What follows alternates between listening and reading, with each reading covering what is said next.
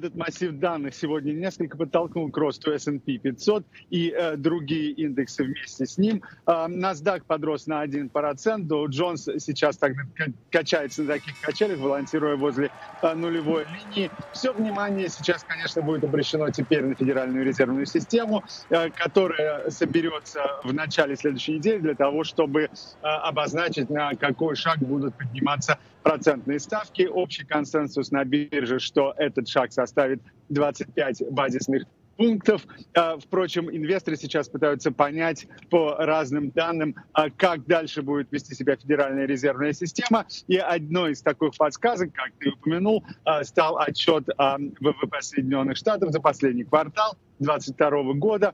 Экономика Соединенных Штатов закончила 2022 год в очень хорошей форме. Рост составил 2,9%. Это больше чем ожидали экономисты. Но до сих пор остаются вопросы о том, а сохранится ли этот темп просто и в дальнейшем.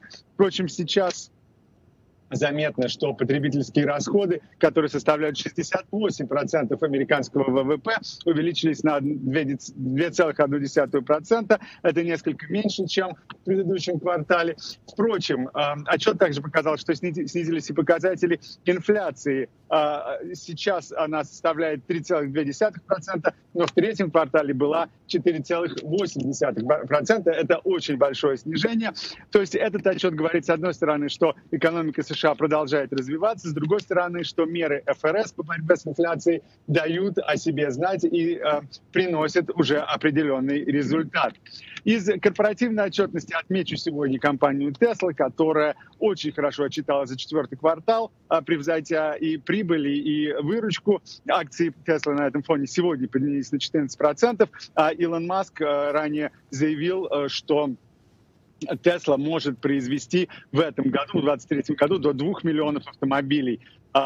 Тесла сообщила сегодня о выручке в 21 миллиард долларов. Это рост на 33% по сравнению с предыдущим годом. И интересно, что довольно серьезную часть из этого дохода, 467 миллионов, составляют кредиты, которые э, получила Тесла от регулирующих органов США. Это как раз связано с новым законодательством в Соединенных Штатах, которое поощряет покупку электромобилей. Тем не менее, Тесле пришлось понизить цены в конце 2022 года, что вызвало, конечно, некоторое озлобление у владельцев Тесла в США и Китае, а также довольно быстро, серьезно обрушило цены на поддержанные Теслы в Соединенных Штатах. Авиакомпании сегодня также отчитались о своем последнем квартале 2022 года. Southwest – сообщила о более крупных, чем ожидалось, убытках, вызванных вот тем хаосом, который происходил с авиакомпанией э, в конце 2022 э, года э, во время праздников. Чистый убыток Southwest составил 220 миллионов долларов.